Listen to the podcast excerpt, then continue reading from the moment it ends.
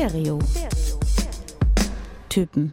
Helden der Musik erzählen ihre Geschichte. That's just straight directed to the hood. Die Menschen hinter der Musik. It's 100% me.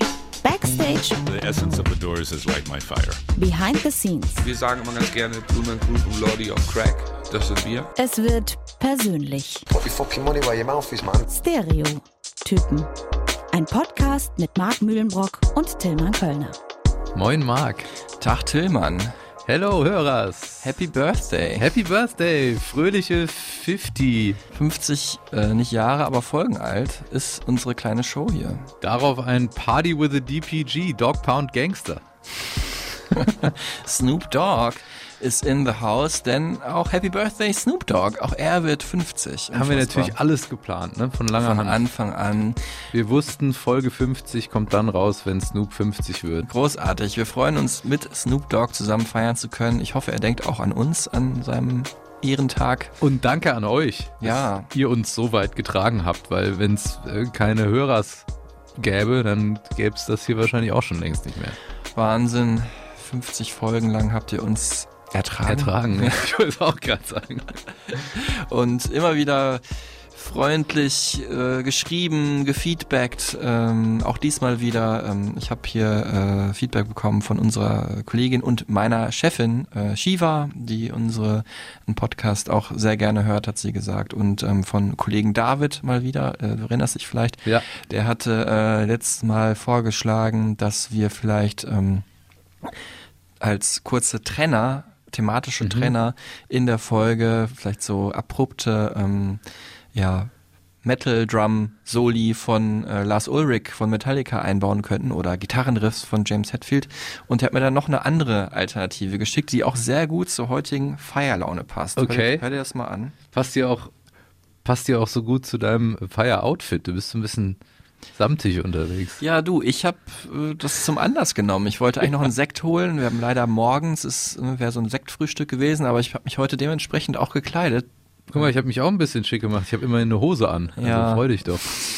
Du gibst aber schon zu, dass ich heute einfach mal ausnahmsweise ein bisschen schicker aussehe als du. Ja, absolut.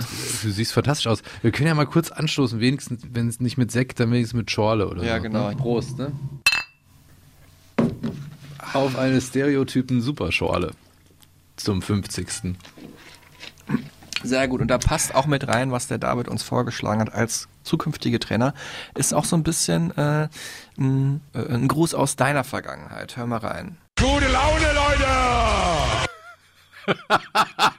Eins, zwei, drei, gute Laune! Habt ihr Bock zu feiern? Gute Laune!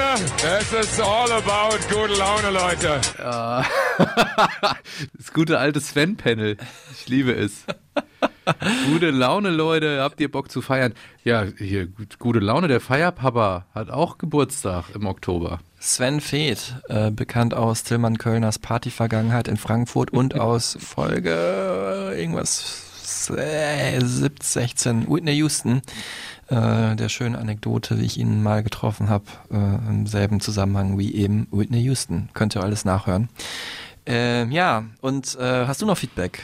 Feierwünsche? Ja, ähm, Andreas hat sich gefreut, dass wir die Pet Shop Boys Folge quasi ihm zuliebe dann umgesetzt haben. Und er meinte, das ist ja ein super Hörerinnen und Hörer-Service, wenn wir da auf Wünsche eingehen. Ja, es dauert nur so anderthalb Jahre immer. Wir haben leider alles schon äh, geplant von Die nächsten Hand. anderthalb Jahre bis zur Folge 100 sind auch schon wieder durchgeplant. Aber äh, wenn es so viele werden, man weiß es dann nicht. Ne? Aber schickt gerne mal eure Wünsche und ja, schickt uns natürlich auch Sterne, weil, ne, ohne Sterne auch keine gute Laune auf Dauer.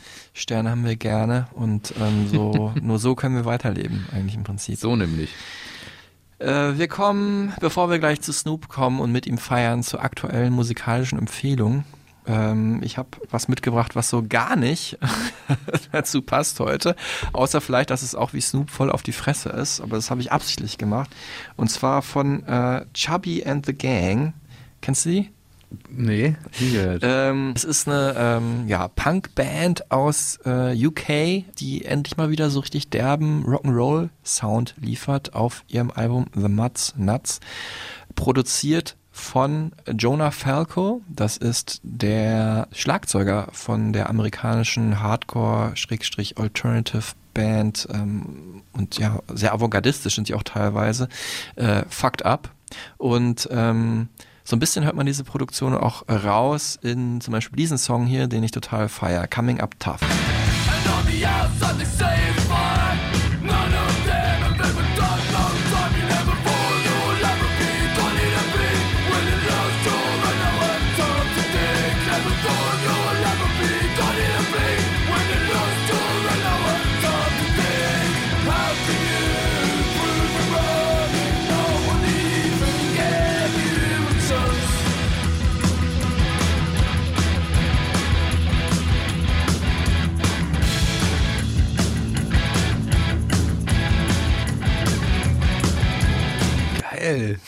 Ich Ramones-Vibes. Auf jeden Fall, Ramones hört man raus und ja, einfach so 70er, End 70er Punk, bisschen Hab Bock, leicht schales Bier zu trinken aus zu großen Gläsern in so einer Kneipe. Und so, so ein Pint im englischen Pub und so mitzugrölen dann bei der Hook. Ähm, erinnert so ein bisschen auch an die New York Dolls, finde ich, oder die Stooges, aber vor allem Ramones hast du recht. Und so ein bisschen ist auch drin, wie gesagt, Fucked Up und deren Song äh, Normal People, den ich auch sehr gefeiert habe. Ja, Chubby äh, ist eigentlich gar nicht mehr so Chubby, so heißt der Sänger der Band Charlie, also der Spitzname von ihm.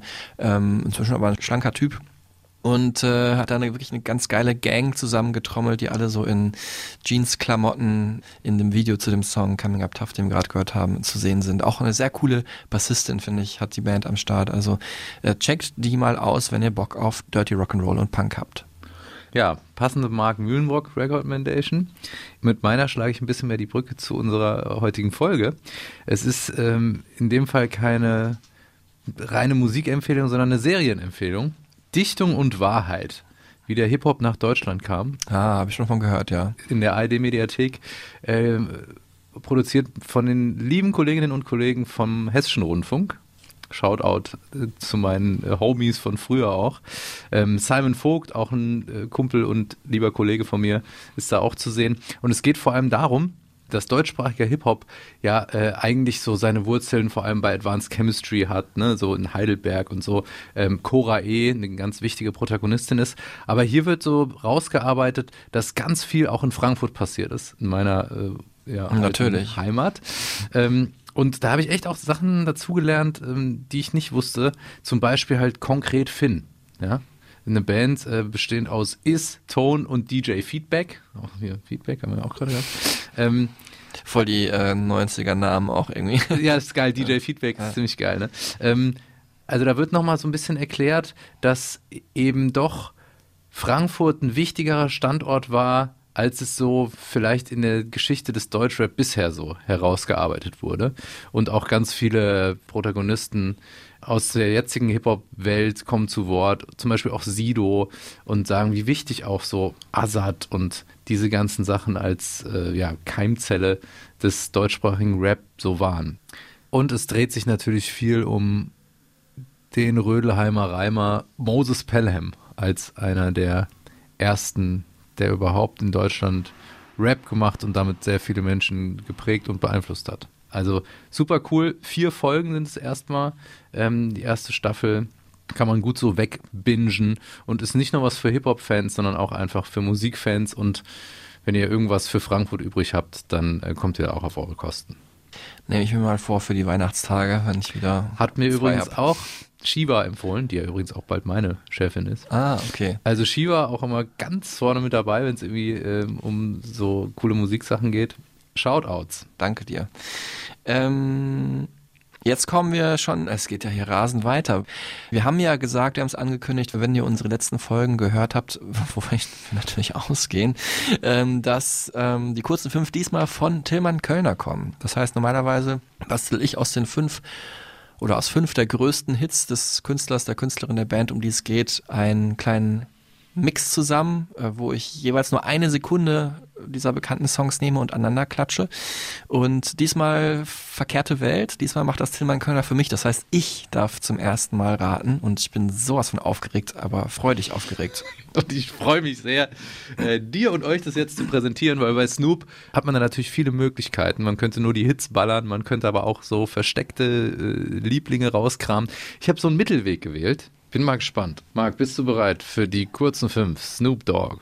Yes.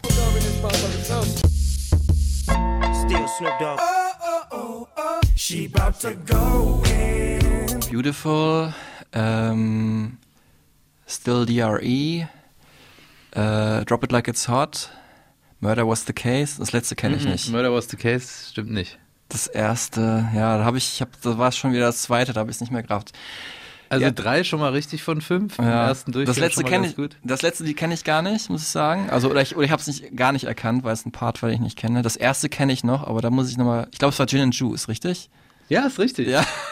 Nice. Okay, willst du trotzdem noch mal einen zweiten Durchgang? Ja, komm. Still Snoop Dogg. Also ich glaube tatsächlich, dass ich das Lied nicht kenne. Man muss auch sagen, Tilman Kölner ist auf jeden Fall viel bewanderter, was Snoop Dogg angeht, als ich, der ihn aber auch gefeiert hat. Ähm, es ist, glaube ich, es müsste auch eher eine spätere Nummer sein, mit so Pharrell produziert. Ja, genau. Aber was ist das? Also ich kenne nur noch Let's Get Blown, das ist es aber, glaube ich, nicht. Also das, ich löse es jetzt auf. Sh- She About to Go, sage ich einfach, heißt es. Nee, es heißt, netter Versuch, Marc. Es ist Peaches and Cream vom Album Bush von Ah, 2015. ja. Tatsächlich für Pharrell produziert. Ja, ja. Aber Ähm, ja, herzlichen Glückwunsch. 4 out of 5. Ja. 4 out of 5 für deine ersten äh, kurzen 5. Ich habe auch äh, trainiert, ähm, wenn du, ähm, also es ist eine völlig andere äh, äh, Form der, des Ratens, aber es gibt ja seit kurzem auch dieses Musikquiz auf Sat 1, Let the Music Play es, glaube ich. Auch unsere Kollegin Simone sehr erfolgreich mitgemacht hat. Stimmt. Äh, mal, hat Simone da ein bisschen Geld gewonnen. Ja, das hat wahrscheinlich meine Gehirnzellen so animiert, dass ich jetzt auch total fit war für deine kurzen fünf wie heute. Wir hören aber trotzdem wie immer die Auflösung für euch alle, die mittellangen 5. Snoop Dogg.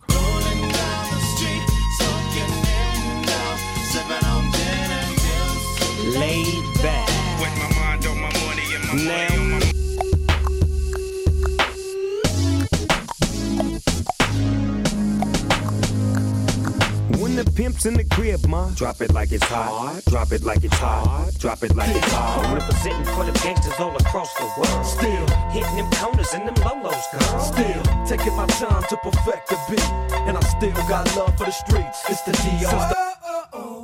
She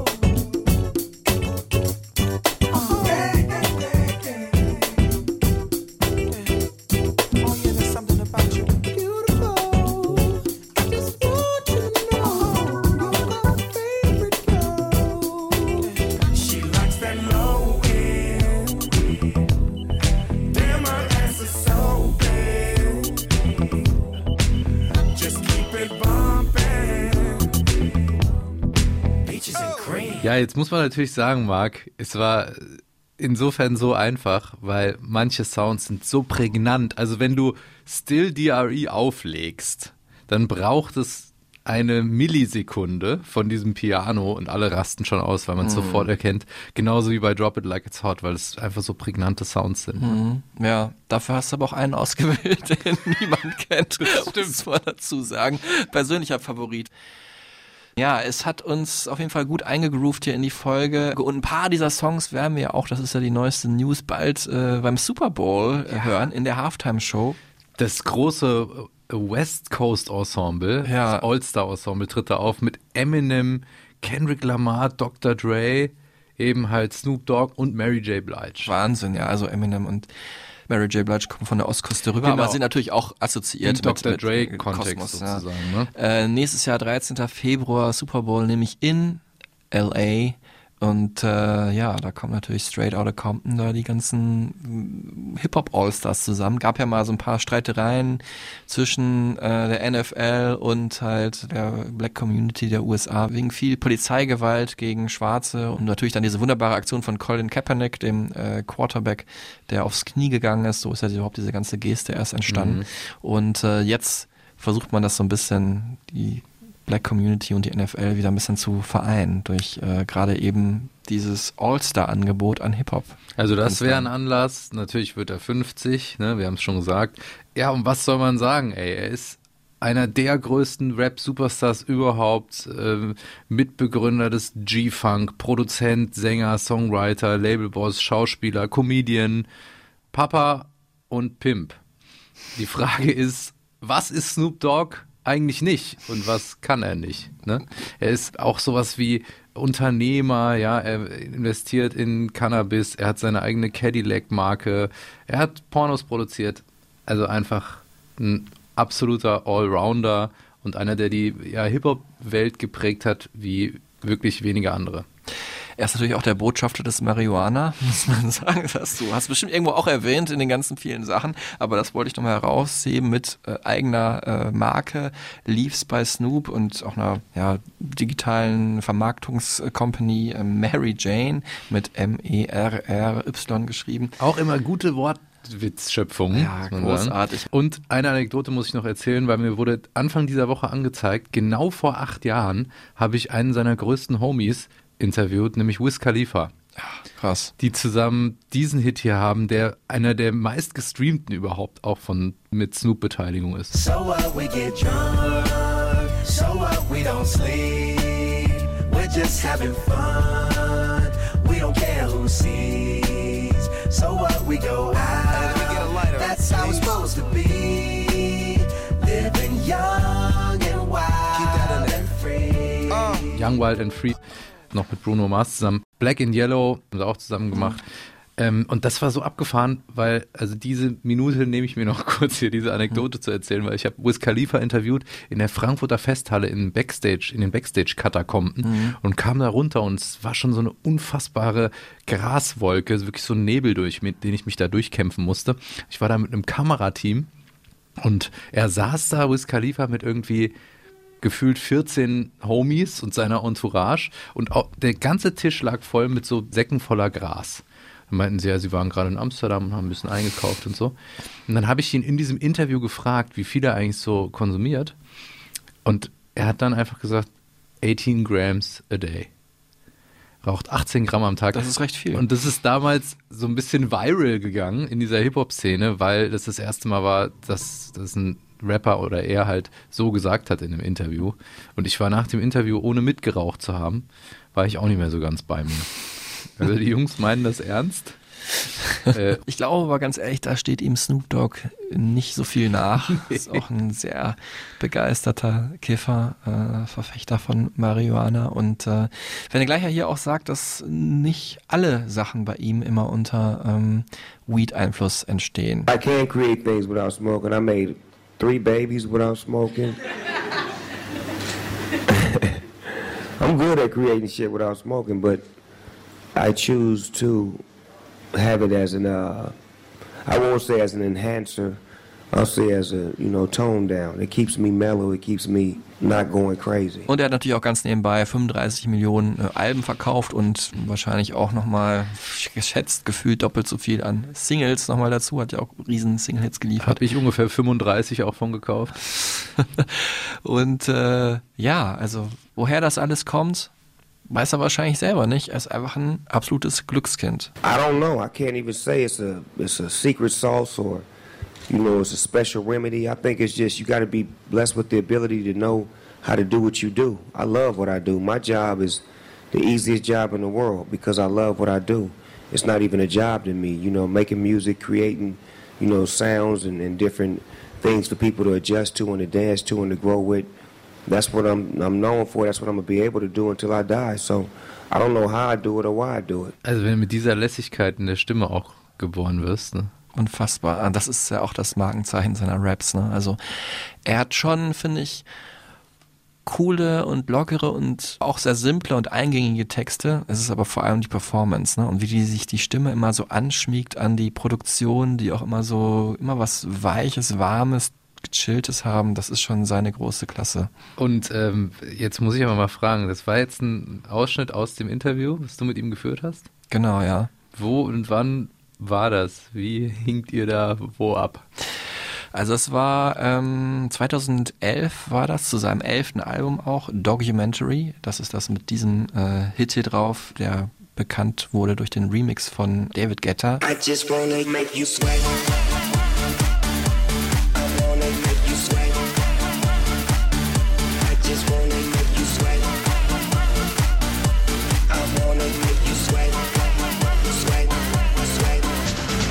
Ich habe ihn getroffen in einer der ungewöhnlichsten Locations, in der ich ein Interview geführt habe, wenn nicht sogar die ungewöhnlichste. Es war in einem Stripclub in London. Wow.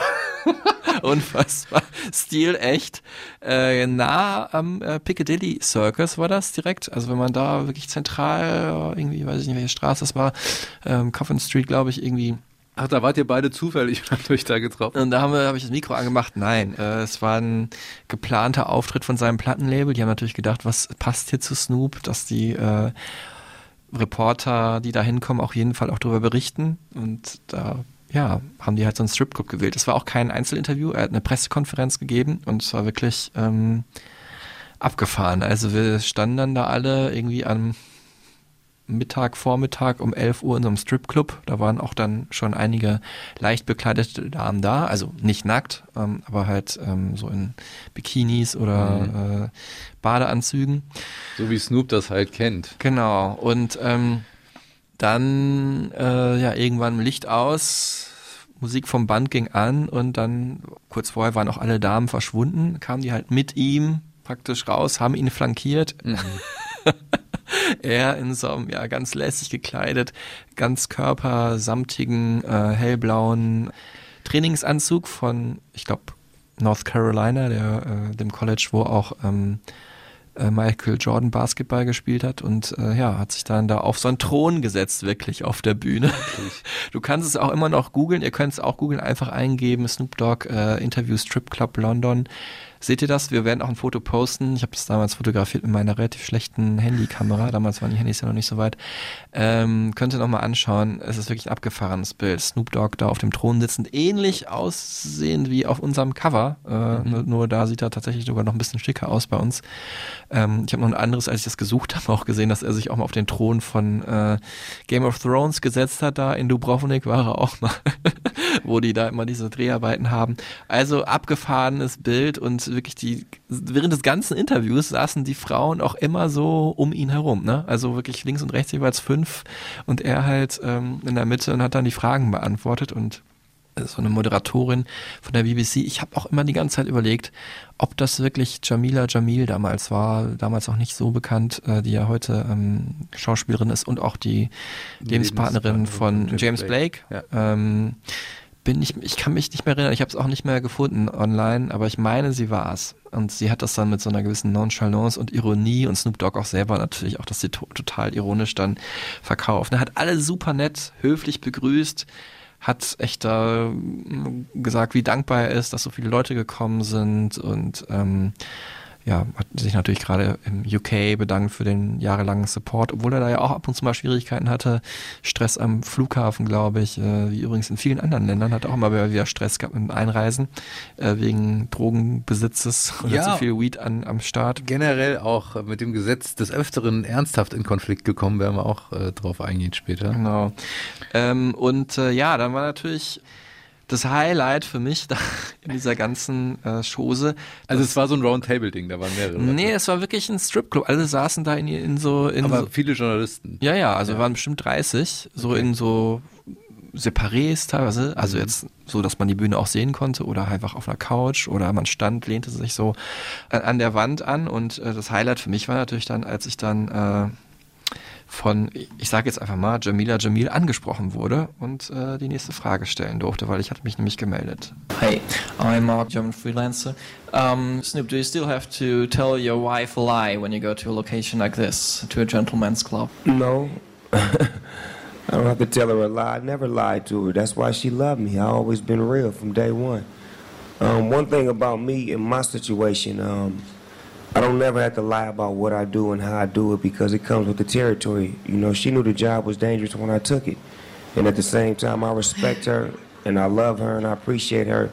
So I would never disrespect her in a fashion to where I would have to lie. Everything that I do, she know that I do because it's public. It's Snoop Dogg. I don't hide. Wie gut ist das denn?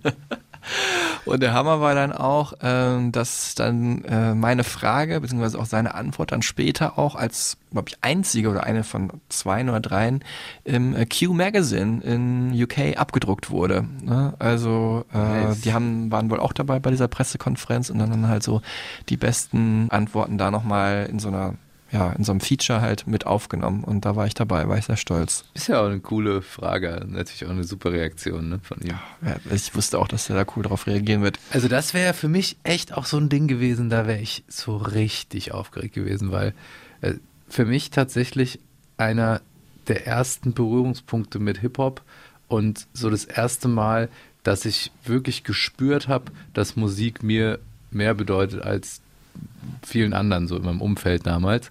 Ich habe die Doggy Style ähm, damals auf CD gekauft. Es war eine meiner ersten CDs und fand das alles so faszinierend. Äh, dieses, dieses Comic-Artwork, Doggy-Style, ich wusste natürlich noch überhaupt nicht. Ich meine, ich war da zwölf. Ich wusste halt natürlich nicht, dass es diese sexuelle Konnotation hat. Ich habe aber schon gecheckt, dass es alles irgendwie ironisch ist, aber dass es schon auch sehr real ist, was äh, und das, was da passiert, irgendwie, dass da Hip-Hop äh, gerade so neu definiert wird Mhm. mit dem, was Snoop Dogg da macht. Und dann dieser Typ, dieser riesige Typ in diesen Lowrider-Karren mit den langen Zöpfen. Der ist wirklich 1,93, ne? Also Ja, der sieht Schlacks schlaksig auch. aus, ja. Ist so und ist auch tatsächlich so groß. Und äh, weißt du, ich als Mittelstandsweißbrot aus drei Sprendlingen, also der irgendwie mit dem Skateboard immer in die Schule gerollt ist mit den langen blonden Haaren, das hat schon irgendwie meine Welt damals verändert und geprägt. Hatte Ja. ich noch ein Nirvana-T-Shirt an und wusste nicht so richtig wohin, ne? Und dann hat Hip-Hop so eingeschlagen bei mir in mein Leben. Okay, krass. Zu dem Album, äh, das Tillmann Kölner so begeistert hat, kommen wir natürlich gleich. Ähm, aber vorangeschickt kommt jetzt äh, meine Revanche sozusagen, oder Tillmann Kölners Revanche. Nach Stunde 1 die Fun Facts, der Fun Fact Fake Check. Normalerweise kommt er von mir. Ihr wisst, wenn ihr hier zuhört, Bescheid, wenn ihr zum ersten Mal dabei seid. Drei Facts über den Künstler, die Künstlerin, den Act werden hier gedroppt und einer ist frei erfunden. Zwei sind richtig. Und äh, weil wir Folge 50 haben und mal was anders machen wollten, hat Facts heute und ich muss raten, was falsch und was richtig ist. Und ihr natürlich auch. So wie wir gerade auch schon das bei den kurzen fünf umgedreht haben und äh, ich glaube auch Tillmann wird hier sehr erfolgreich sein, tippe ich jetzt mal, Bin weil er gespannt. einfach unglaublich viel weiß über Snoop Dogg. Ich musste tatsächlich ein bisschen umdisponieren, weil eine relativ bekannte Sache hast du ja gerade schon gedroppt, hätte ich aber als Fun Fact trotzdem Drop reingebracht. like it's hot. Genau, äh, nämlich, dass er mal einen äh, Pornofilm produziert hat für den Hustler. Also er hat selber nicht mitgespielt. Ähm, aber ich habe trotzdem, ich habe insgesamt, glaube ich, auch fünf oder sechs Fakten, weil er ist einfach ein weirder Charakter. Und äh, Fakt Nummer eins schließt so minimal daran an, an dem das, was mit dem Porno-Business zu tun hat. Ähm, oder anders angefangen, wir wissen ja, Snoop ist auch ein fleißiger Gelegenheitsschauspieler, am bekanntesten wahrscheinlich seine Rolle äh, von Huggy Bear in äh, Starsky and Hutch.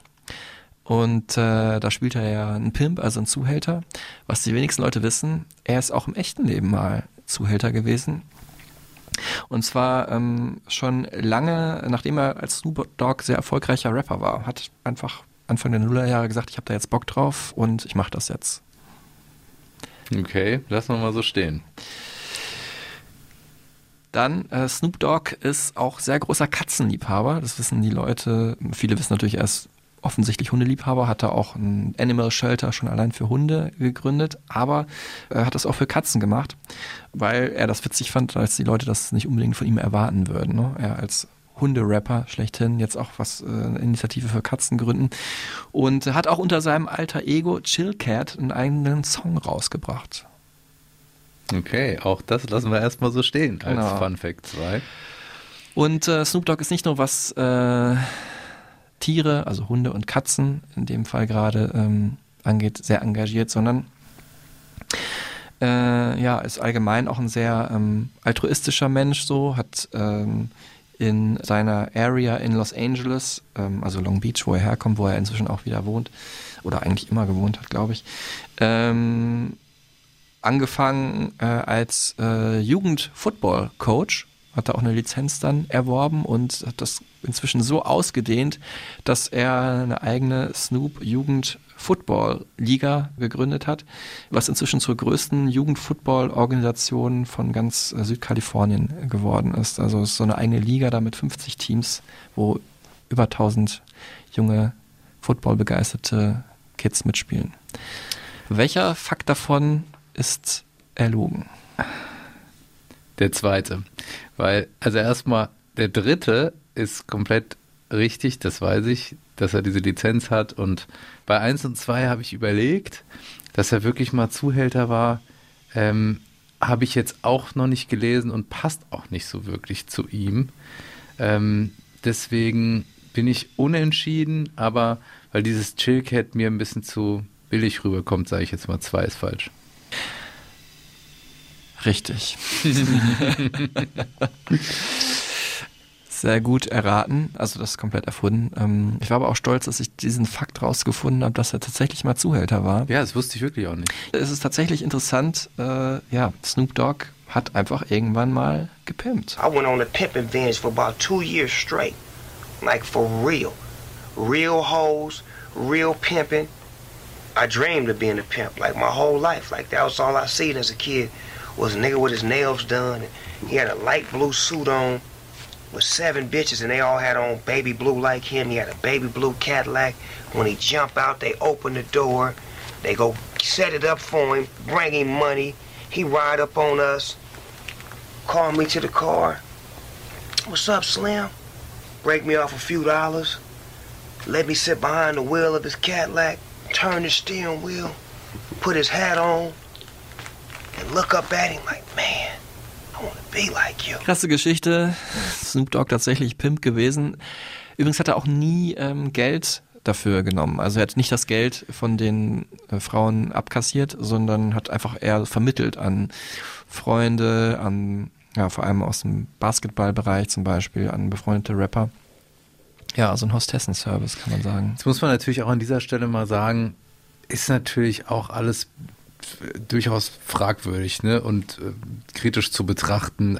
Das Frauenbild, ne? was da äh, immer von Anfang an kultiviert wurde, ist natürlich dieses klassische Hip-Hop-Frauenbild mit äh, den, ja, die Frauen sind die Bitches und die Männer die Pimps und so. Mhm. Das ist heute alles, ähm, ja, würde man heute auch alles vielleicht nicht mehr so einfach als Spaß konsumieren, sondern da vielleicht ein bisschen kritischer draufschauen, weil sich da einfach viel getan hat, was ich gut finde.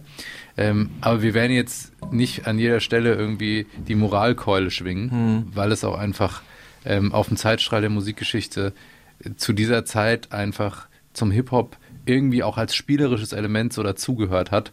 Ähm, ich möchte aber einfach betonen, dass wir das jetzt nicht alles immer hier blind supporten, äh, was Snoop da getan, gemacht oder gesagt hat.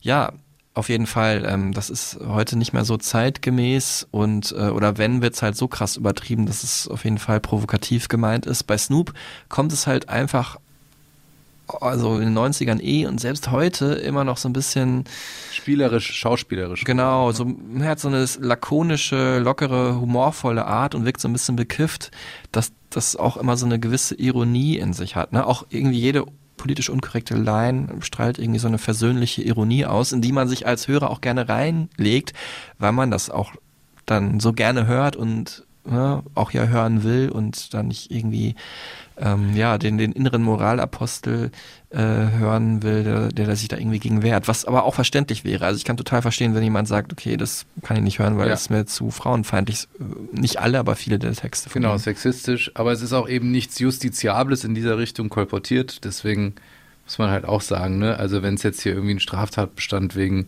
ähm, sexueller ähm, Nötigung oder sowas mal gegeben hätte, dann würden wir das auch erwähnen oder uns dementsprechend distanzieren Mhm. vom Künstler. Ne? Ich muss auch immer dann an äh, Flying Lotus denken, auch ein bekannter äh, kalifornischer Hip-Hop- und Elektronikproduzent, der mir im Interview gesagt hat, wenn er so Sachen auflegt, wie zum Beispiel Snoop Dogg, dann sind es meistens die Frauen, die am lautesten mitgrölen und mitfeiern. Ähm, was das jetzt aussagt, äh, sei dahingestellt, aber ich glaube, man kann das auch mit einer gewissen Distanz sehen, ähm, zumal Snoop Dogg ja echt ein guter ist, eigentlich muss Ja. man sagen, ein guter Typ.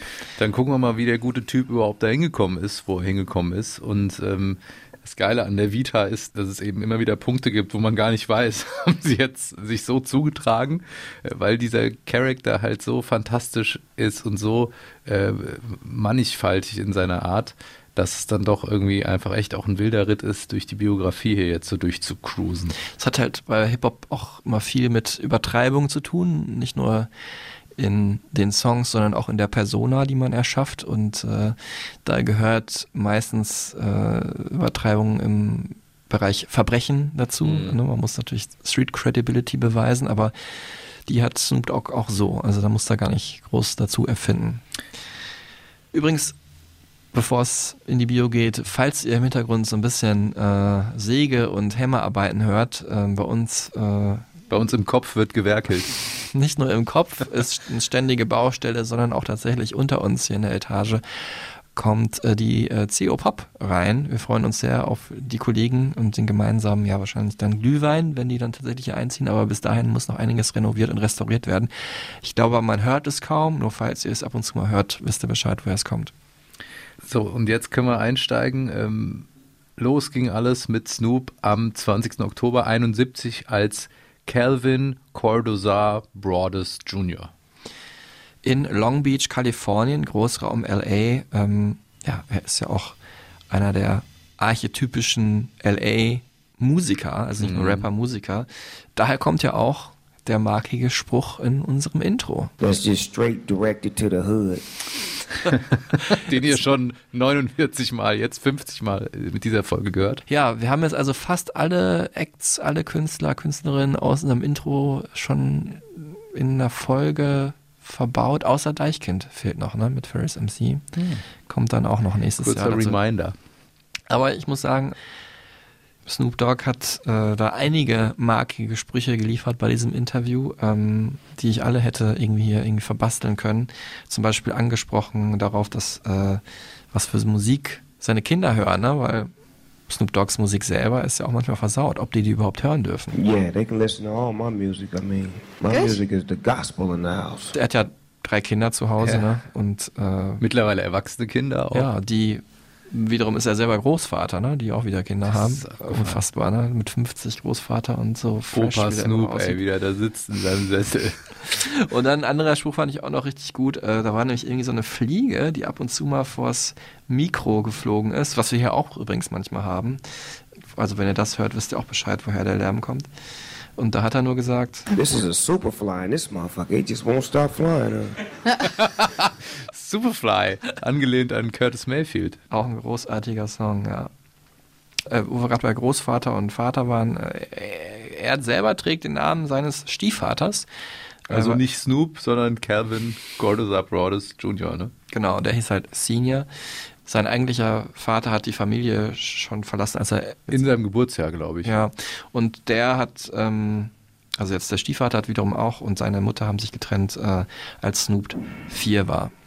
Ja, und er hat als Kind schon früh irgendwie seine Leidenschaft für Musik entdeckt, ähm, hat im Kirchenchor gesungen, angefangen früh Klavier zu spielen, was ich auch nicht wusste, dass er wirklich auch äh, ein fit an den Tasten eigentlich ist. Und in der sechsten Klasse schon begonnen, Texte zu schreiben und zu rappen. Aber den Namen hat er seiner anderen großen Leidenschaft damals zu verdanken, nämlich seiner äh, Liebe zu Comics. Ähm, die Peanuts natürlich, großes Thema gewesen. Und äh, deswegen hat seine Mama ihn immer Snoopy genannt. Und auch weil er so ein bisschen so einen Hundeblick oder Hunde Ja, so ein Schnäuzchen. hat, ne? Genau. Und hier äh, erzählt er uns, sag ich mal, eine alternative Geschichte, wie er zu dem Namen kam. Und er hat halt auch was von einem Cartoon-Character einfach, generell, seine Ja. ganze Figura, Ja. Persona. I am a cartoon character, baby. It was a, uh, let me break this shit down for you real quick. It was a cartoon that was created, I believe, in the late 60s by Charles Schultz called Charlie Brown, right? There was a little white dog on there. His name was Snoopy, right? But see, what y'all don't know is Snoopy had a black brother named Snoop Dogg. But he couldn't bring me to the house because the white family didn't really like black folks back then. So he kicked me out. He gave me a few dollars. I went to the hood, created my own name, and told me, my little white brother, Snoopy, told me, you have a cartoon mind and you will succeed. And I have succeeded. And that's the story of Snoopy and Snoop Dogg. Ich würde mal sagen, das war dann doch erfunden in der Biografie von Snoop Dogg. Ja, also er war, ähm, was ich auch finde, ganz schön zu erwähnen, auch ein sehr liebes Kind und fleißiger Schüler, wird so beschrieben in der Schule, immer mitgearbeitet und hat auch der Familie äh, geholfen, weil natürlich alleinerziehende Mutter in sozial sehr schwachen Stadtteil in LA. Da gab es nicht viel Geld, auf das die Familie Cordesa Brothers äh, zurückgreifen konnte. Also er hat Zeitungen ausgetragen, Süßigkeiten verkauft und im Supermarkt gearbeitet und dann halt auch irgendwann Andere Süßigkeiten verkauft. Für Erwachsene. Ja, genau. Und da kam man nicht auch dann schon äh, leider, als er so in der Highschool war, also so mittlerer Teenager, ne, so Mhm. 14, 15, 16, mit dem Gesetz in Konflikt, kam dann auch schon in den Knast wegen Kokainbesitz und äh, weil er dann auch Mitglied der äh, Crips wurde. Also ne, Bloods und Crips waren so die befeindeten Gangs damals im äh, Raum LA vor allem. Sind es auch immer noch. Sind's auch also immer noch. weiß nicht, manchmal gibt es so Befriedungsphasen oder so. Die so- einen mit dem blauen Bandana und die anderen mit dem roten. Das war so früher mal das Erkennungszeichen. Ja, oder halt äh, in den 90er vor allem so Holzfällerhemden, so schwarz-rot oder schwarz-blau. Also die Crips, das sind die blauen. Kann man sich auch schon denken, ne, bei Bloods, dass das die roten sind.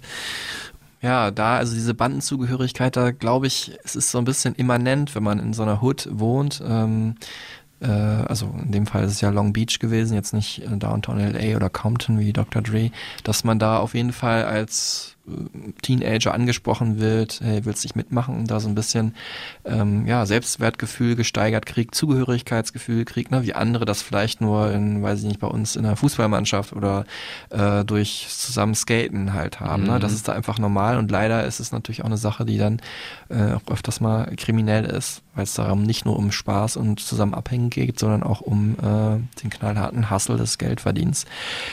Hat dann aber auch eine andere äh, Gemeinschaft gehabt, eine Rap-Crew. Ja, Gott sei Dank gab es dann irgendwie Rap, ne? Genau, er hat mal gesagt, ähm, als ich angefangen habe zu rappen in so den Fluren von meiner Schule, kamen sofort so viele Menschen da zusammen, dass der Rektor auch dazu kam, dachte, hier gibt's irgendeine Schlägerei oder was ist hier gerade los?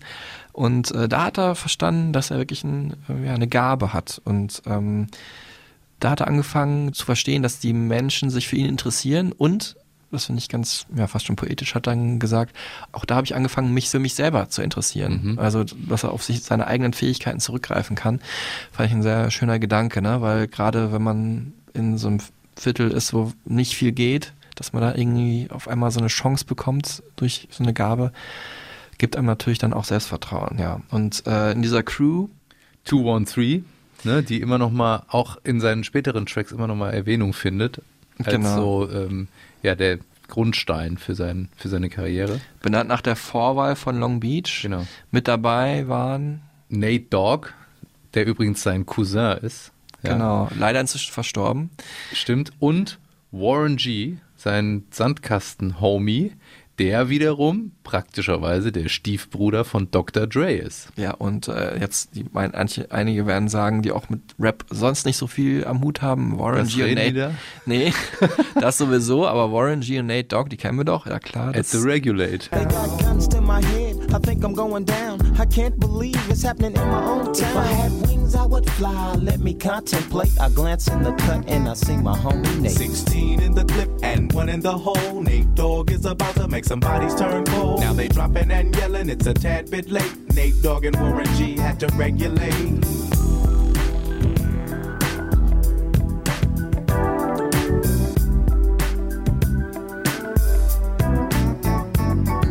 da haben die beiden dann sozusagen zu zweit weitergemacht, Nate Dogg und Warren G. Da war auch der dritte Cousin im Bunde, ähm, Little Half Dead, äh, Mhm. der auch mit bei der 213 Genau. Crew dabei war, ähm, nicht mehr mit am Start. Ja, absoluter Überhit hier Regulate. Aber natürlich ist äh, durch diese ganze Zusammenarbeit mit eben dem Stiefbruder Warren G von Dr. Dre auch dann der Kontakt entstanden zu eben Dr. Dre. Der hat Snoop rappen gehört über ja So ein Demo-Tape, ne? genau, er hat nämlich gerappt über einen ähm, frühen Song einer ja All-Female Vocal Harmony Band, die dann in den 90er Jahren noch für viel Furore sorgen sollte, nämlich äh, En Vogue und das war der Song. Oh, hold on.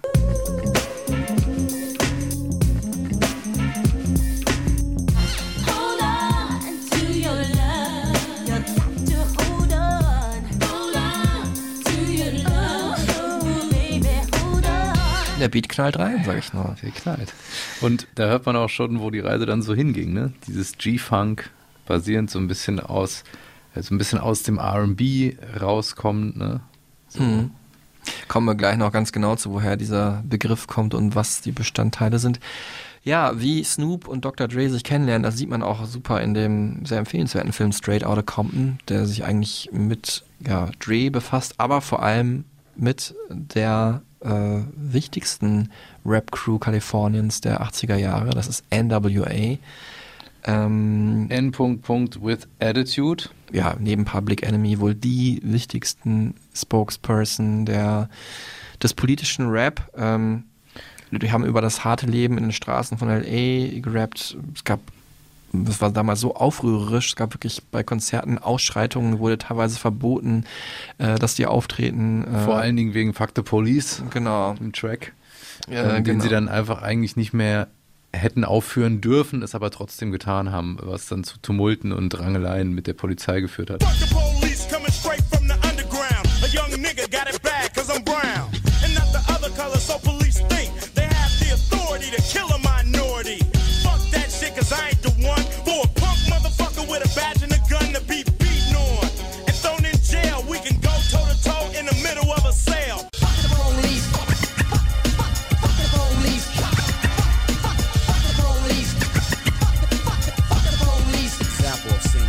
Easy E war dabei, ähm, auch leider inzwischen verstorbener Rapper, dann äh, Ice Cube, natürlich heute noch bekannt als Rapper und Schauspieler und eben Dr. Dre als Rapper und Producer.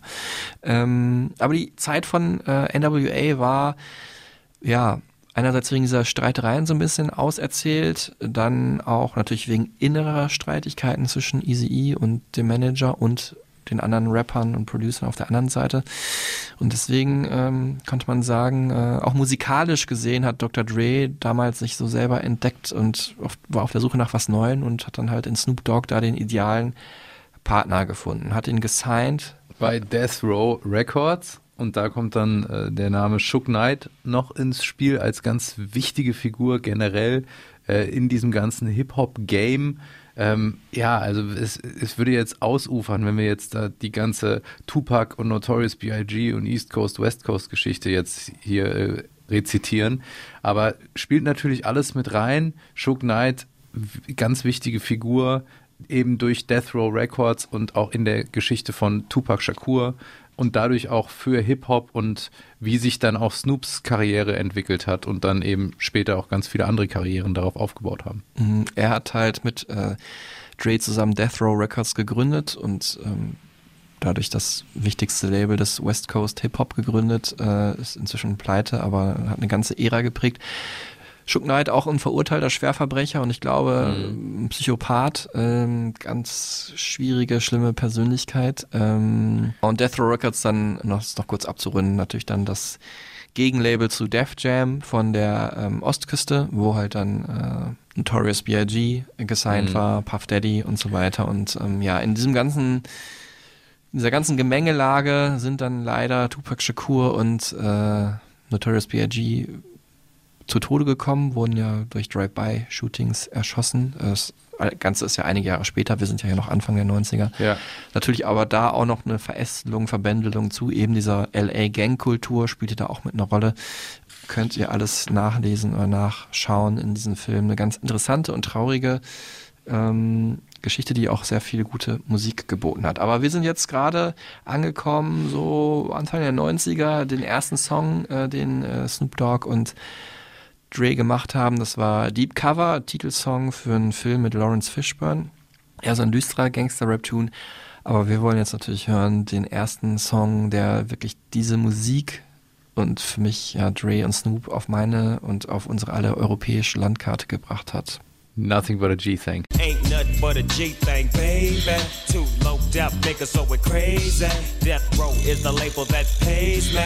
Unfadable, so please don't try to fake this. And that's realer than real deal, holy feel. And now you hookers and hoes know how I feel. Well, if it's good enough to get broke off a proper chunk, I take a small piece of some of that funky stuff. It's like this and like that and like this and uh, it's like that and like this and like that and uh, it's like this and like that and like this and uh, Drake creep to the mic like a fan. Boah, Wahnsinn. Ja, diese ganze Welt wurde mir da als äh, Teenager in beschaulichen Dortmunder Vorort halt näher gebracht, auch durch dieses Video, wie da irgendwie, also da wurde ja nicht irgendwie Da wurde einfach das für mich das Real Life von so Leuten, die in Compton abhängen, gezeigt. Ne? Snoop kommt da irgendwie vorbei, bei Dre holt ihn ab und dann wird da geridet mit dem Auto, was so wild hin und her springt durch Ja. diese, ich glaube, das sind so Gaseinschübe oder so, dass das Mit so, so einer bounced. 40 Ounce Bottle in so einem äh, Papier, in so einer Papiertüte, ne? Ja.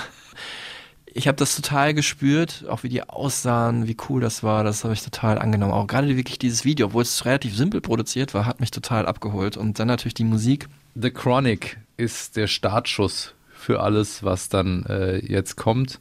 1992 Dr. Dre's Album, mit dem er sich dann auch äh, ja abgegrenzt hat von oder emanzipiert hat aus der NWA-Zeit, seine Solokarriere gestartet hat und dann eben Snoop in diesem Track auch introduced hat als den nächsten großen Star unter seinen Fittichen. Ähm, wirklich ein Wahnsinnsalbum. Ähm, auch der Rolling Stone zum Beispiel sagt, es ist auf jeden Fall dabei bei den 500 besten Alben aller Zeiten, wo ich mitgehe. Also ich würde es zu meinen persönlichen 100 vielleicht auch dazu nehmen. Ähm, Millionenmal hat natürlich verkauft und Dre hat auch einen Grammy bekommen für Let Me Ride. Yeah, to put my shit in reverse, go back and take another spot, cause I'm rolling in my 6-4. With all the niggas saying,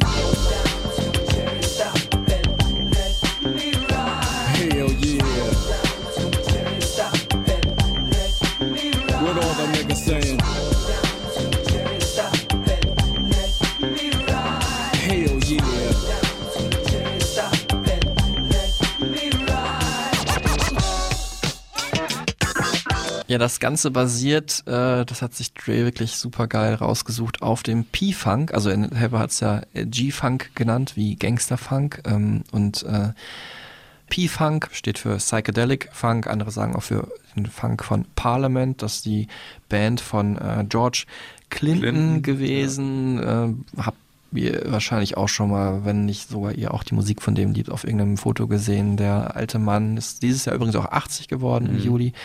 Ähm, mit diesen bunten Strähnen oder manchmal auch Stofffäden im Haar. Äh, ja, also großartiger Typ, der einfach den Funk erfunden hat. Das muss man sich mal vorstellen. Der hat eine Musikrichtung erfunden und ähm, hat da einiges an Sample-Material dann sozusagen geliefert für Dr. Dre. Hier in Let Me Ride war es halt von dem Song Mothership Connection und ähm, ja, Nothing But a G-Thing wurde ähm, entlehnt von äh, Leon Haywood, also eher einem Epigonen von äh, George Clinton, der äh, Mitte der 70er Jahre diesen funky Track I Wanna Do Something Freaky to You produziert hat. Ähm, Indem wir jetzt mal kurz reinhörten, der eigentlich ziemlich nah dran ist.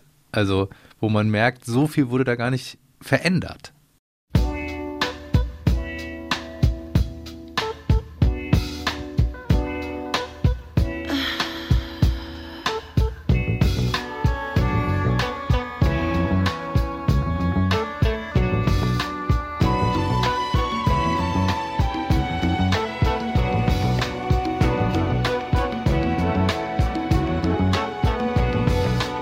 Wurde dann wirklich ähm, Hip-Hop aufs nächste Level gebracht und es wurde sehr kreativ mit bereits bestehendem Material aus dem Katalog der schwarzen Musikgeschichte umgegangen, um sie dann in einen neuen Kontext zu holen, die Beats ein bisschen fetter zu machen und darüber zu rappen. Mhm. Ähm, könnt ihr auch alles nochmal in Gänze nachhören bei unseren Stereotypen Supertunes, äh, wo wir die geilsten Tracks von Snoop und Dre und natürlich auch einige der Originale, von denen die Samples stammen, mit draufgepackt haben. Ich muss auch mal denken an die ja, Gegenbewegung sozusagen, also nicht bewusste Gegenbewegung, aber die andere Bewegung äh, der Native Tongue Rappers, Tribe Called Quest und Della Soul, Mhm. ähm, die natürlich sehr viel spielerischer umgegangen sind und positiver in ihren Raps, aber auch sich ähm, alten Klassikern der, der Soul, aber auch der Popmusik bedient haben. Äh, das hat mich noch mehr gecatcht sogar noch, weil ich hier auch so ein positiver Typ bin. Ja, ne? Du bist eher so ein Gangster. Als ob. da in, in Downtown äh, Frankfurt. Mittelstandsgangster aus. Ja, ja. Wir kommen jetzt aber natürlich zu äh, dem Album, auf dem der Sound natürlich auch allgegenwärtig war, ähm, den Dre da erfunden hat. Äh, das ist ähm, Doggy Style und natürlich in allererster Linie äh, in dem Song, äh, wo ich Jahrzehnte immer gedacht hätte, er heißt What's My Name, heißt er ja auch, aber eigentlich heißt er Who Am I? Ja. Ganz merkwürdig. Also hätte ich. Who am I? What's my name? Ja, Genau, Snoop Doggy Dogg. Entlehnt nämlich von äh, Atomic Dog, einem Solostück von George Clinton aus den äh, frühen 80er Jahren. Wir hören mal beides ineinander verbastelt. Funky dogs.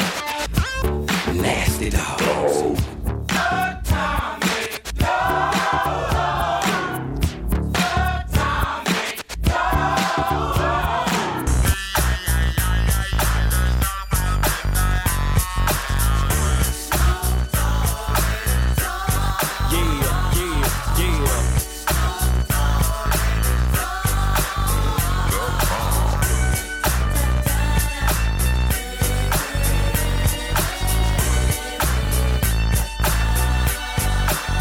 Ja, und dieser Synthesizer-Sound, der war einfach ganz zentral für diesen G-Funk. Und diese ähm, sich so ziehenden, langen, hohen, fiepsigen Töne. Ne? ja, Doggy Style einfach wirklich ein absoluter Gamechanger im Hip-Hop. Äh, verkauft sich direkt über 800.000 Mal. Und äh, bis zum Jahr 2000, als Eminem mit der Marshall Mathers LP um die Ecke kam, auch aus dem Umfeld von Dr. Dre übrigens, ähm, bleibt Doggy Style das am schnellsten verkaufte Hip-Hop-Album überhaupt. War wirklich aus dem Nichts, war das an der Spitze der Charts und einfach überall. Genau, ja. Insgesamt heute verkauft weltweit 13 Millionen Mal. Wahnsinn. Krasses Ding, ja. Und ähm, Das schaffen andere mit ihrem ganzen Katalog über Jahrzehnte nicht, so viele Alben zu verkaufen. Es war damals auch ein viel erwartetes Album, ähm, nicht nur jetzt für den Rap-Kosmos, sondern auch weltweit, weil man spürte, durch Dre's The Chronic ist da was losgegangen. Rap wurde jetzt auch Mainstream, wie überhaupt die 90er Jahre das Jahrzehnt waren, wo Untergrundkulturen, siehe Grunge, äh, Alternative-Sachen in den Mainstream äh, katapultiert wurden. Und ähm, auf diesem Album The Chronic hatte ja halt Snoop dann eben seinen äh, Glanzauftritt und ähm, galt so da schon durch diese paar Songs, die man von ihm kannte, als talentiertester und vielleicht demnächst größter Rapper seiner Zeit. Und deswegen haben wir eben alle auf sein Solo-Debüt gewartet. Ähm, er selber hatte aber gar nicht so viel Druck verspürt. Erinnert er sich äh, 2011 dran. It was about the emotional high when I was making Doggy Style because I was at a point in my life where I was happy and I was, you know, carefree and enjoying the finer things in life and not really worrying about, you know, are people to like the record? Do I got to make this kind of song? When I first came out, I didn't really care. I just made music that felt good to me. Und das G in G-Funk wurde hier tatsächlich sehr groß geschrieben. Also auch Snoop war dann im Fadenkreuz der Justiz auch ähm, Teil eines großen Prozesses, tatsächlich ein Mordprozess, bei dem er beschuldigt wurde, äh, an einem Drive-by-Shooting beteiligt gewesen zu sein als Fahrer. Also quasi Beihilfe zum Mord war die Anklage. Ähm, es ging da um äh, ja so ein, so ein, so ein Gang, äh, so ein, ein Gangfight im Prinzip. Ähm, und Snoop hat dann wirklich ganz interessant auch äh, den Anwalt äh, engagiert, der später unter anderem Michael Jackson, O.J. Simpson und auch Tupac Shakur verteidigt hat, ähm, der ihm dazu verholfen hat, dass es zu dem Urteil kam, dass Snoop in Notwehr gehandelt hat und eben dann nicht ähm, wegen Beihilfe zum Mord verurteilt wurde. Wie das jetzt genau abgelaufen ist, kann man heute nicht mehr so rekonstruieren, aber es war ein Prozess, der sich über vier Jahre äh, hinzog und äh, ja, Snoop tatsächlich dann auch gebrandmarkt hat als tatsächlichen Kriminellen Hm. ne, in dieser Zeit. Johnny Cochran hieß der Anwalt in Amerika, wirklich eine Persönlichkeit, äh, ist inzwischen auch verstorben. Ja.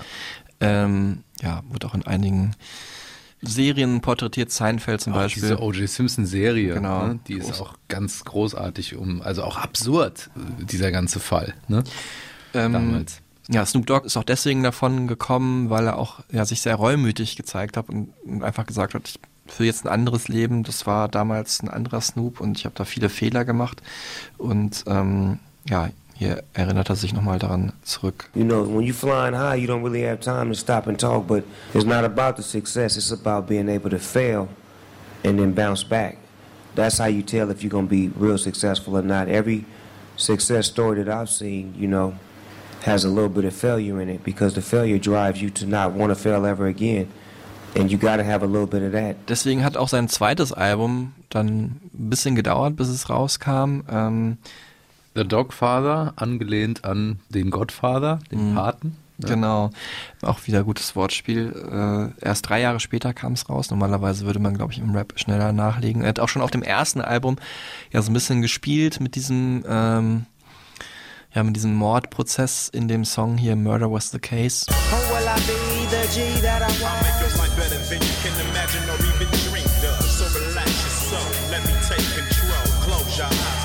my eyes are closed. Murder was the case that they gave me. Murder was the case that they gave me. Auch ein grandioser äh, Track, also wirklich ein Hip-Hop-Classic. Mit 18-minütigem Video, wobei es darin eher darum geht, dass er selber halt zu Tode kommt. Ja, es ist natürlich äh, so eine Spielerei mit dem eigenen Image. Diese Gefahr, diese Verbrechertätigkeit, das kommt natürlich gerade bei der amerikanischen Vorstadtjugend super gut an. Es gab mal Untersuchungen in den letzten Jahren noch, also jetzt nicht in den 90ern, aber in den letzten Jahren, dass ähm, von äh, der ganzen Hip-Hop-Verkäufen, Umsätzen 70 Prozent von Weißen äh, gekauft wird, die eigentlich ein ja, betuchtes, normal gutes oder mittelständiges Leben führen. Mhm. Ist also ganz krass, was da für ein Markt äh, für da ist, weil die sich einfach natürlich so ein bisschen äh, dieses verbrecherische Leben halt vorstellen, äh, was sie halt sonst so aus Filmen kennen. Ne? Die Faszination, die auch vom Verbotenen natürlich ausgeht ähm, bei jungen Leuten, ist ja auch im Prinzip im Deutschrap so, dass viele der Erfolgreichen oft mit so mit so Gangster oder so Verbrechergeschichten oder so ja auch so prolligen Motiven auf sich aufmerksam machen und das halt Anklang findet bei Kids, die aufschauen dann zu denen, weil die halt started from the bottom mäßig, ne, was ja so die Grundmessage ist im Hip-Hop, also aus nichts viel zu machen, ähm, das eben die Faszination ausmacht, wie halt jemand, der mit ganz wenig Kohle aufgewachsen ist, auf einmal eine fette Karre und eine, eine Rolex sich gönnen kann. Ne?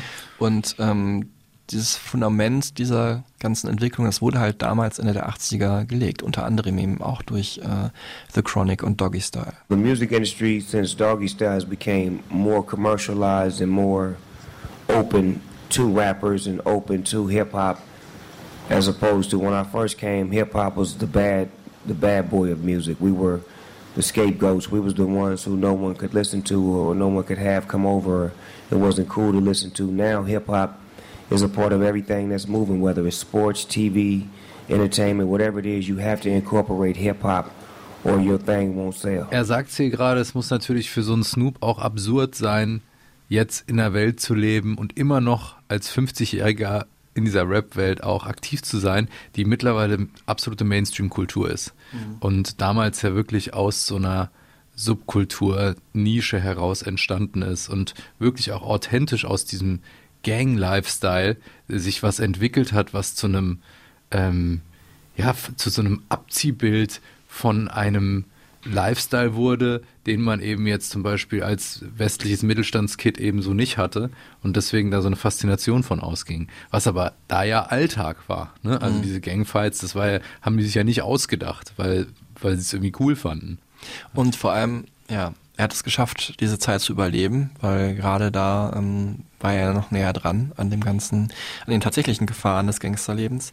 Also es hätte auch ihn treffen können irgendwo down the road damals, Mhm. ne? In irgendeiner Form. Genau.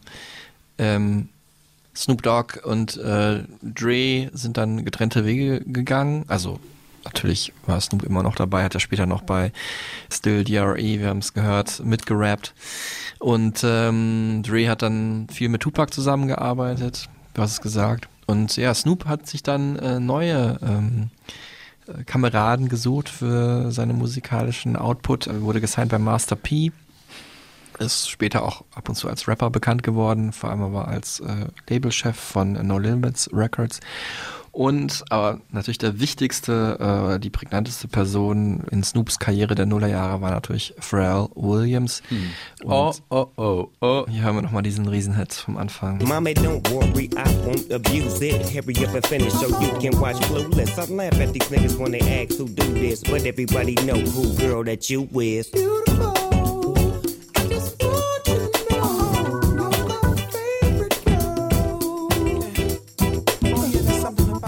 Ich sehe es noch vor mir, dieses Video in Rio, die Treppen, da äh, Escadaria Celaron war ich auch mal. Ähm, Wahnsinnsding. Ähm, einfach dieser Neptune-Sound, ne? Also von Pharrell Williams und Chad Hugo, das waren ja die Neptunes, diese Producer-Combo. Musik, die eigentlich ursprünglich mal für Michael Jackson gedacht war. Sie wollten so ein Michael Jackson-Comeback anwerfen. Der hat aber, fand es, weiß nicht, nicht so gut oder war vielleicht in seinem Stolz verletzt, dass er nicht irgendwie die Beats von jemand anders so äh, verwenden wollte. Und deswegen haben die ja die meisten der Sachen Justin Timberlake gegeben. Rock Your Body und ähm, Like I Love You oder so. Das ganze Album ist ja wirklich äh, justified, voll von supergeilen Beats und Was Produktion. so eigentlich für Michael Jackson vorgesehen war. Genau. Fast, ne? Ja. Und da blieben natürlich auch ein paar Songs übrig. Frontin hat dann Pharrell für sich selber genommen, hat drauf gerappt, finde ich auch noch ein super Track. Und äh, Beautiful blieb übrig für äh, Snoop. Und dann gab es einen Song, wo Justin und Pharrell und Snoop und ein alter Held von Snoop, Charlie Wilson von der Gap Band, Funk Band der 70er Jahre, alle zusammen vertreten waren. Und das war dieser hier. Finde ich auch immer noch geil. Science. I'm not sure of what I see.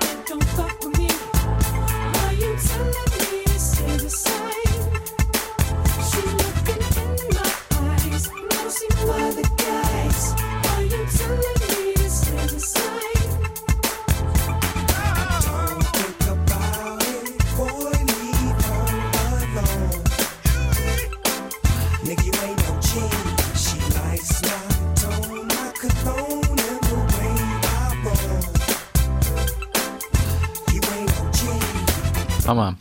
Was den Neptune-Sound ausgemacht hat, war so die ähm, Verwendung von echten Instrumenten und die so in so kurze Samples zu schneiden und die so ganz knackig wie mit so einer Sample Machine immer wieder aneinander zu reihen und dadurch so dieses Organische aus dem Funk in die Clubwelt zu holen und ja so fette Beats aus diesen organischen Sounds zu bauen. Deswegen klingt das auch alles so warm. Klingt so ein bisschen wie die Bontempi-Orgel mit, ja, fetten Bässen. Also für mich einfach der Soundtrack meiner Uni-Jahre. Ähm, ne, so 2002 wirklich federleicht, positiv, catchy. Ich habe es auch selber damals oft aufgelegt, wenn ich mal aufgelegt habe.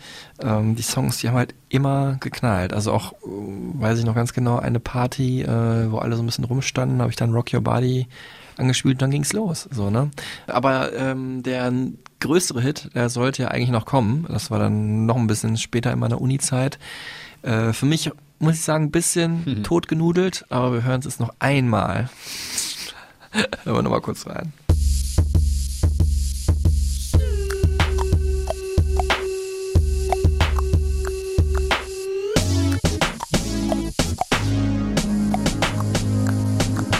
The pimp's in the crib, ma, drop it like it's hot. Drop it like it's hot. Drop it like it's hot. When the pigs try to get at you, park it like it's hot. Park it like it's hot. Park it like it's hot. And if a nigga get an attitude, pop it like it's hot. Pop it like it's hot. Pop it like it's hot. I got the rollie on my arm and I'm pouring Sean Don and I roll the best weed cause I got it going on.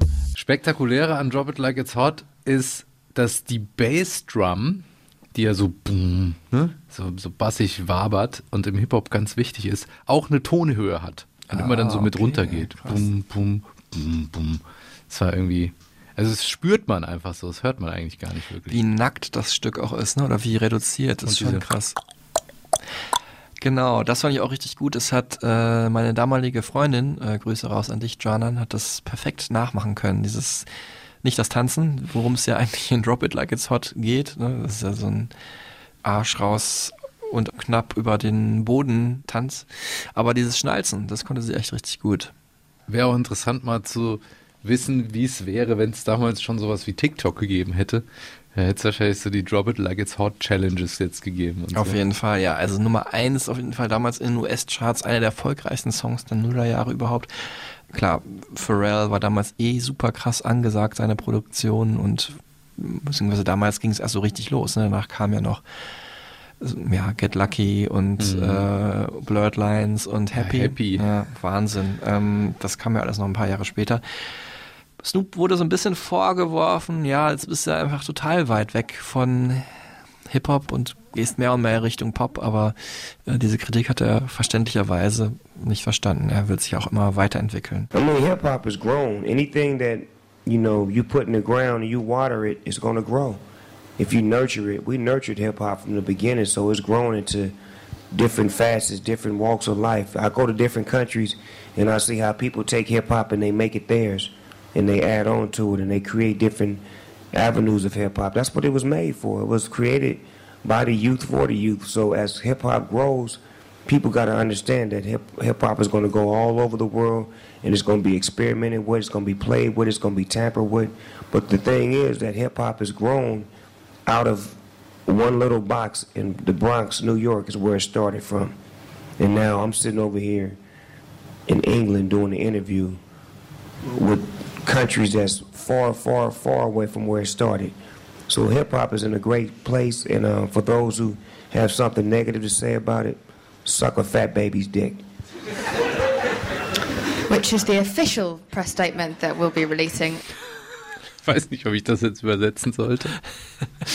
Fand ich auf jeden Fall krass markigen Spruch, habe ich mir erstmal gemerkt. Ja, wir lassen es einfach mal so stehen. Äh, ihr könnt ihr könnt das ja dann mal nachschlagen, ihr es nicht verstanden Genau. habt. Ähm, was er damit sagen will, ist, ähm, mach was ich will. Genau. Und ähm, es gibt auch keine Regeln einfach auch. Ne? Genau. Und da hat er sich halt auch nie irgendwie was vorschreiben lassen, was ihn auch auszeichnet, dass er dann immer weiter auch in Richtung Pop und Mainstream experimentiert hat und auf dem Weg eigentlich ungefähr mit jedem zusammengearbeitet hat, oder? Du hast die Liste da extra. Genau, es sind echt so ab den Nullerjahren vor allem und in den äh, Zehnerjahren sind es Kollabos, Kollabos, Kollabos bei Snoop. Also ob jetzt mit Drake, Popcorn, Stevie Wonder, Miley Cyrus, Robin Thicke, Kid Cudi, Willie Nelson, Akon, Lil Kim, Q-Tip, Angie Stone, Limp Bizkit, Mariah Carey, Coolio, Lil Wayne, Nas, Kelly Rowland, Grandmaster Flash, DJ Khaled, 50 Cent, Eddie Murphy, Afrojack, Grayson Derulo, Psy, TLC, Kimbra, Olly Murs, Charlie Sheen oder Kanye West und wahrscheinlich nochmal viermal so viel, wie ich jetzt gerade aufgezählt habe. Also unfassbar viele Collabo-Tracks. Einen der bekanntesten haben wir vorhin schon kurz gehört. Das war die Zusammenarbeit mit äh, Wiz Khalifa. Ähm, und Bruno Mars, ne? Und Bruno Mars, genau. Das war Young, Wild and Free und äh, noch ähnlich bekannt, nicht ganz so bekannt, weil der hat ja wirklich eine Milliarde äh, Streams fast bei Spotify, Hm. war der Song mit den Pussycat Dolls, Buttons und dieser hier äh, mit Katy Perry. Katie, my lady. Look at here, baby. I'm all up on you, cause you representing California.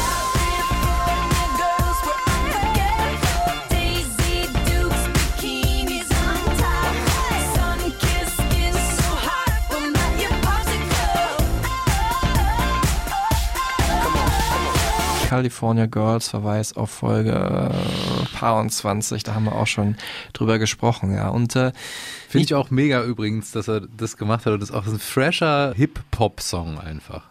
Genau. Ähm, also man hat wirklich gesehen, Snoop ist für alles offen, hat ganz viele äh, Einflüsse sowohl auf seinen eigenen Platten verbaut, als auch, dass er verschiedenen Richtungen gefolgt ist, äh, wo es ihn musikalisch hingezogen hat. What inspires me when I'm making an album?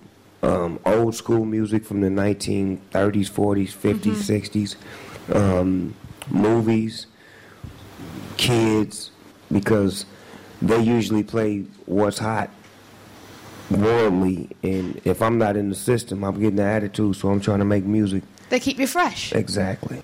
Um, I love all music. Anything that feels good, that's different. I'm I'm with it. I don't like just staying in one lane and doing the the short, sweet, and simple. I like doing the different and the and the edgy. Nicht zu vergessen auch seine alter Egos und Projekte, die er dann gestartet hat. Also Snoop Lion, was ich extrem random fand, muss ich sagen, dieses Reggae-Album, was er da gemacht hat. Tell them when to stop and go like a traffic light. Any obstacles to overcome in the city life. Making sure they stay pure, teach them what's wrong from right. Seed brings forth new life. Smoke the weed smoke the seed. No way. Smoke the weed. Hey, smoke the weed. Also wirklich, ja, Musik zum Rauchen einfach. Ne? Die Verbindung passt, aber es ist natürlich krass, wenn man sich als jemand, der aus einer anderen Sozialisation kommt, sich einfach so auf so ein ewig langes Reggae-Erbe setzt. Ne? Ja, was man, was man ihm schon zugute halten muss, dass er das ähm, sehr stringent macht und da die Roots im wahrsten Sinne des Wortes wirklich ernst nimmt und appreciated, sich viel damit beschäftigt hat und das dann irgendwie weiter geführt hat. Und äh, dann gab es ja DJ Snoopadelic, ne, das was halt auch irgendwie ein Elektronik so ein- EDM-Projekt oder so. Genau, so ein, so ein elektronischeres Projekt. Ein Gospel-Album hat er gemacht. Dann hat er unter Snoopzilla nochmal mit Damn Funk, den ich übrigens sehr gerne auflege, Mhm. äh, so, so ein Funk-Produzent, wirklich sich nochmal mit diesem P-Funk mehr beschäftigt und so richtig äh, sich reingefühlt fühlt in diese, ja, eigentlich die Wurzeln von dem, was er dann mit G-Funk weiterentwickelt hat. Echt ein cooles Album, muss ich sagen. Also Mhm. höre ich ab und zu gerne nochmal und hat dann aber auch ähm, sich wieder zurückbesonnen irgendwann auf das, was ihn eigentlich umgetrieben hat, eingangs, nämlich halt Hip-Hop. Never Left hieß das Album der Rückbesinnung, äh, zeigt ihn auch in jungen Jahren. Äh, auf dem Cover, ähm, ja, wo so einer Straßenkreuzung äh, steht in seiner alten Hood. Ähm, und äh, ja, da ging es auch wirklich um Rückbesinnung, um Themen seiner Jugend und wie sich das irgendwie weiterentwickelt hat. Und äh, ja, auch da wurde er auch ein bisschen bissiger, muss man sagen, äh, auf dem Song Lavender. Das ist ähm, gerappt auf einem Instrumental übrigens von der sehr coolen, äh, ja, moderneren äh, Jazzband Bad Bad Not Good. Der Song heißt im Original auch Lavender. Geil, ja. Und ähm, ich. richtig gut. Und äh, ja, da in dem Text teilt er ordentlich aus und im Video ja, sieht man, wie er Donald Trump in Clownsmaske umdekoriert und dann am Ende auch erschießt. Also ganz krasses Statement. So, es kam ja auch raus in ungefähr dieser Zeit, wo Donald Trump Präsident war. Abgefahrene Sache. Yeah, nigga, you gon' get down. Real talk. I'm leaving all you clown ass niggas outlined as chalk. Stay black, pay back from way back. I'm the homie, but the motherfucking homie don't play that.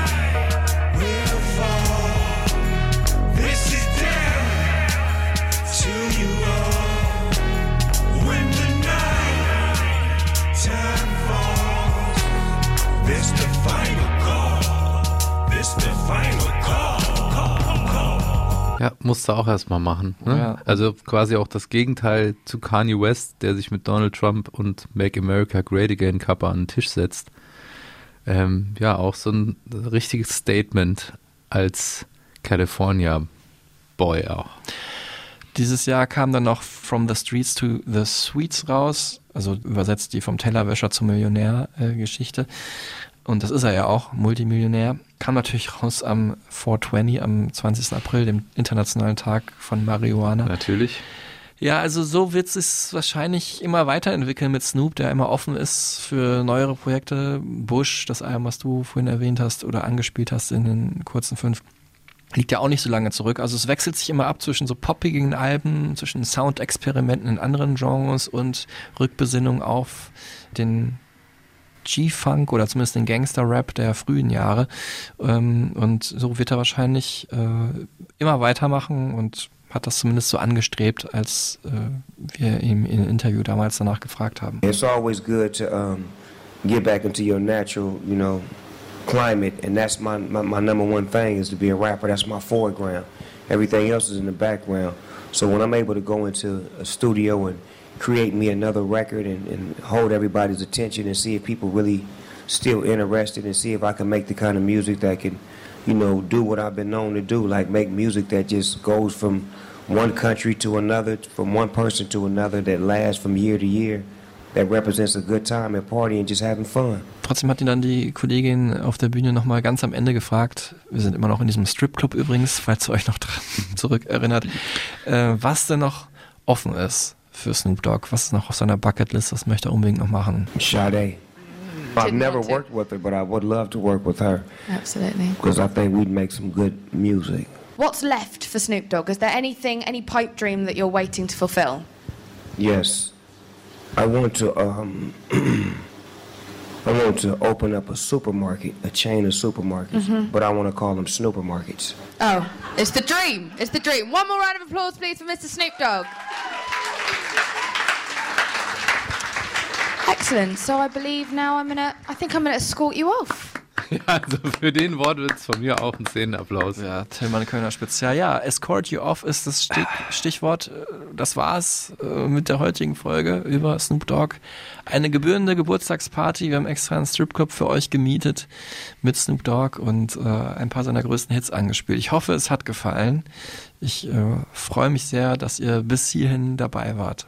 Pumpt gerne die Stereotypen Supertunes ergänzend zu dieser Folge, ähm, wenn ihr mit eurem Lowrider durch die Streets cruist. Lowrider übrigens auch ein geiler Song. Und fühlt euch von der Sonne Kaliforniens geküsst, von uns umarmt. Vielen Dank fürs Zuhören und ähm, freuen uns, wenn ihr nächste Folge wieder dabei seid, wenn es da heißt. Es geht dann um My Bloody Valentine. Marks Lieblingsband. Hm, ja, eine meiner Lieblingsbands. Holz, ja, ist schon krass, oder? Ja, Für es, dich. ja, es war wirklich ein Wahnsinnserlebnis. Es ist eine äh, verkappte Live-Folge, wie das genau lief, wie das genau live lief, werde ich dann beim nächsten Mal erzählen. Ähm, es war für mich auf jeden Fall eine sehr große Ehre. Und äh, da werde ich Tilman Kölner nochmal ein für alle Mal erklären, was das eigentlich genau ist, dieses Shoegaze. Ja, musste mir echt erklären. Ich bin da tatsächlich nicht so drin im Thema und freue mich deswegen auch sehr darauf. Ähm, freuen uns vor allem, wenn ihr wieder dabei seid. Bis dahin, schreibt uns, schaut vorbei, lasst Sterne, Herzen da und ähm, passt auf euch auf. Vielen Dank fürs Zuhören, macht's gut und tschüss zusammen. This old dog is always up for some new tricks, so don't worry about a thing.